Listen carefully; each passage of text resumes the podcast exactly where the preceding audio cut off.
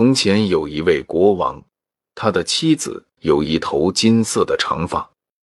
这位金发王后的美貌举世无双。不过这一年，她生了重病。不久，她觉得自己快要死了，便命人将国王叫到身边，对他说：“在我死后，如果你要再婚的话，必须娶一个像我一样漂亮，而且长着和我一样的长发的女人，否则不要让任何人做你的王后。答应我。”在国王答应了他这个请求后，王后永远的闭上了双眼。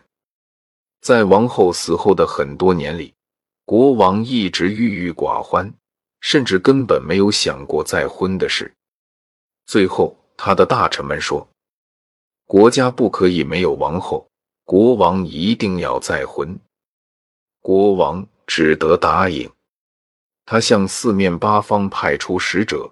为他寻找和一顾王后一样美丽的女人做他的新娘。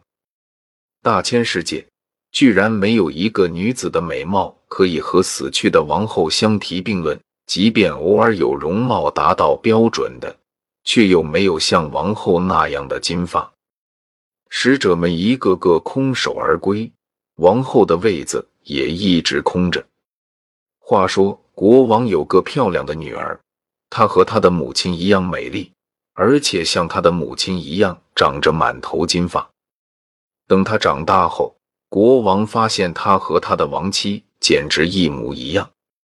于是他对大臣们说：“我打算把我的女儿嫁给你们之中的一个人。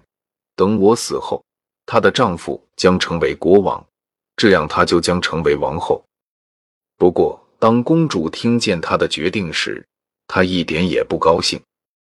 她对国王说：“父王，在我按照您的意愿嫁人前，请您先满足我几个要求。首先，我要得到三件衣服，其中一件要像太阳一样金光闪耀；第二件要像月亮一样银光四溢；第三件要像群星一样璀璨生辉。其次，我想要一件。”由一千种不同的皮毛做成的斗篷，生活在您的王国里的每种动物都要为它贡献一块毛皮。但事实上，公主心里想的是，这些根本就是不可能做到的事。如果父王做不到的话，我就不用嫁给我不喜欢的人了。不过，国王并没有改变主意。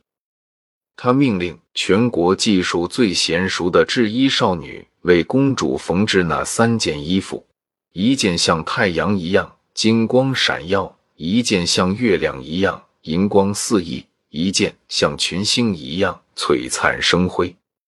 然后他命令他的猎人们将王国境内的每种野兽都抓来一只，从每只野兽身上取下一小块毛皮，缝制斗篷。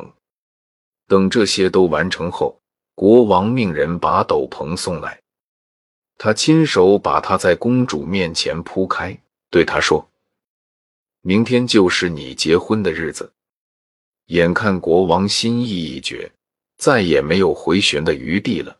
公主决定逃跑。当天晚上，等所有人都睡下之后，他悄悄地爬起来，从珠宝盒里取出一枚金戒指。一个金砂轮和一个金线轴，把它们和闪耀着金光、银光、星光的三件衣服一起放进一个小匣子里，然后穿上那件铅皮斗篷，用煤灰将自己的脸和手涂得黑漆漆的。随后，他溜出王宫，慌不择路地走了一整夜，最后走进了一座大森林里。他又累又乏。便爬进一个大树洞里休息，不一会儿就睡着了。不知不觉太阳出来了，但他还是睡着，一直睡到中午还没有醒来。这个森林属于另一个国家的领土，碰巧这天，这个国家的国王正在林中打猎，他的狗绕着一棵大树嗅来嗅去，不停的汪汪叫。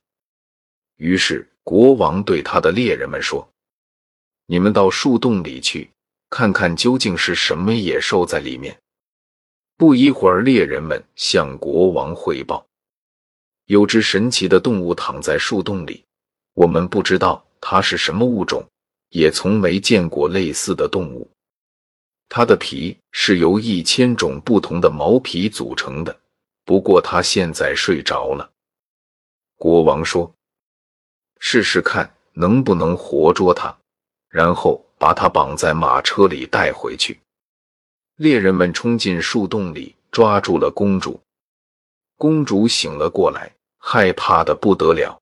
他尖叫着：“我是一个可怜的孩子，我被爸爸妈妈遗弃了，可怜可怜我，让我和你们一起走吧。”猎人们对他说：“杂毛怪，那你就跟我们走吧，我看你可以在厨房里掏掏炉灰什么的。”于是他们把他带上马车，回到了王宫。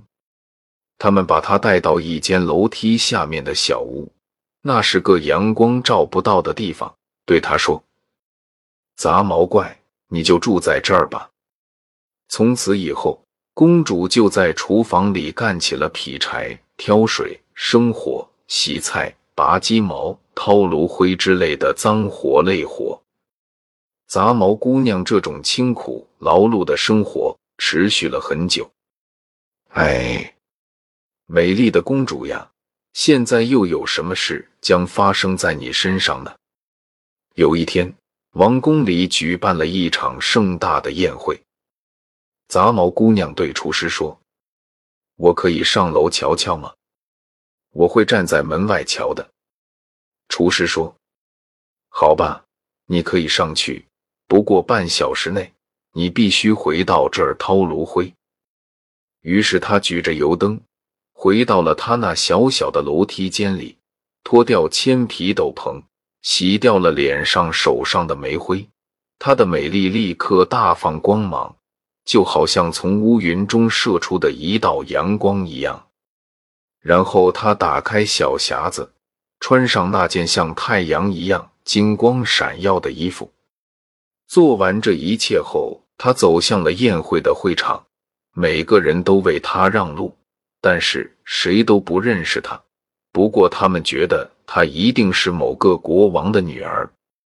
国王径直走到他面前，伸手邀请他跳舞。他一边和公主跳舞，一边心想：“我还从来没见过这么美丽的女子呢。”一曲终了，公主向他屈膝行礼。等国王回过神来，四处寻找她的时候，发现他已经不见了，他忙把在王宫门口站岗的哨兵叫进来询问，但他们都没看见过他。原来公主已经跑回了楼梯间，她迅速地脱掉了她的衣服，将脸和手弄黑，穿上铅皮斗篷，再次变成了黑漆漆的杂毛怪。然后他走进厨房，掏起炉灰来。厨师对他说。明天再掏炉灰吧，你先替我为国王做一碗汤，因为现在我也打算上去偷偷看看。千万别让你的毛掉到汤里，否则你永远别想吃饭。说着，厨师离开了。杂毛姑娘精心做了一碗汤，然后悄悄地回到楼梯间，取来自己的金戒指，放进汤碗里。舞会结束后。国王喝了汤，这汤的滋味实在太好了，国王差点连自己的舌头也吞了下去。他觉得他这辈子都没喝过这么好喝的汤。当他把汤喝干后，他发现了躺在汤碗里的金戒指，于是他命人把厨师带来见他。厨师听到这个命令后，吓得要死。他对杂毛姑娘说。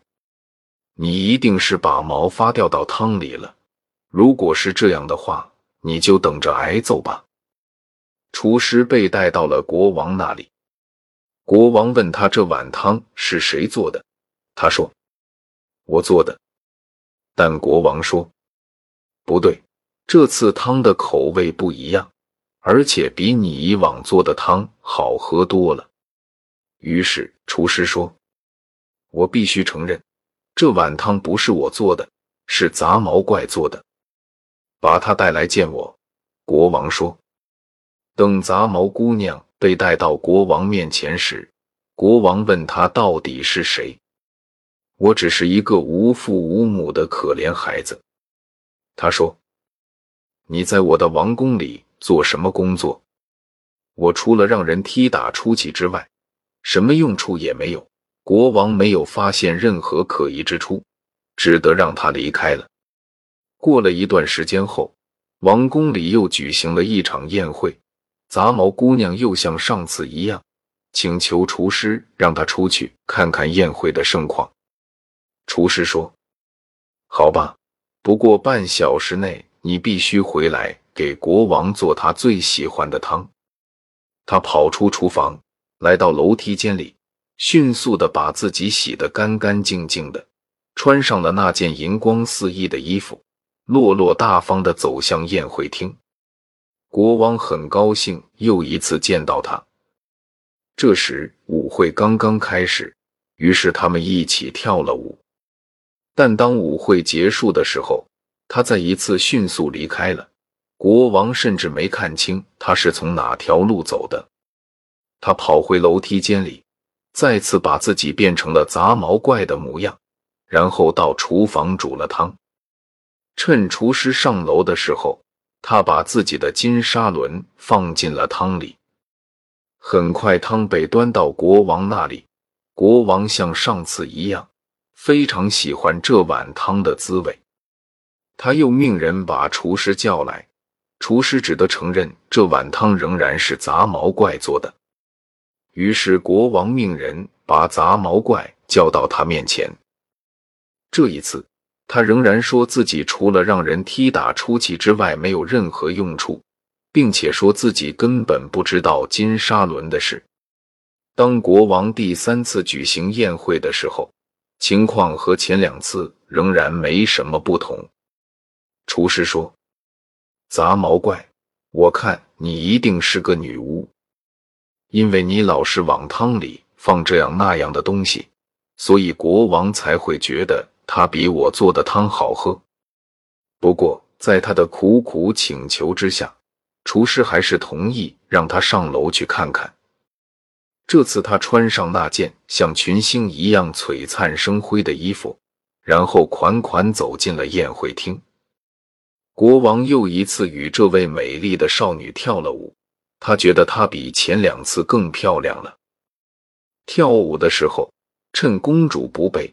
国王将金戒指悄悄戴在他手上，然后他传下命令，让舞曲的时间延长。等舞曲结束的时候，国王想抓住他的手，但他把手从国王手中抽了出来，然后迅速混在人群里逃跑了。他飞快地跑回了楼梯间，因为他这次耗费的时间已经远远地超过了半个小时。他来不及脱掉身上那件漂亮的衣服了，只好把铅皮斗篷罩在那件衣服上面，然后急匆匆地往脸上、手上抹煤灰。匆忙之中，还有一只小指头没有被涂黑。然后杂毛姑娘跑进了厨房，煮起国王的汤。等厨师走后，她把金线轴放进了汤里。当国王将汤喝干。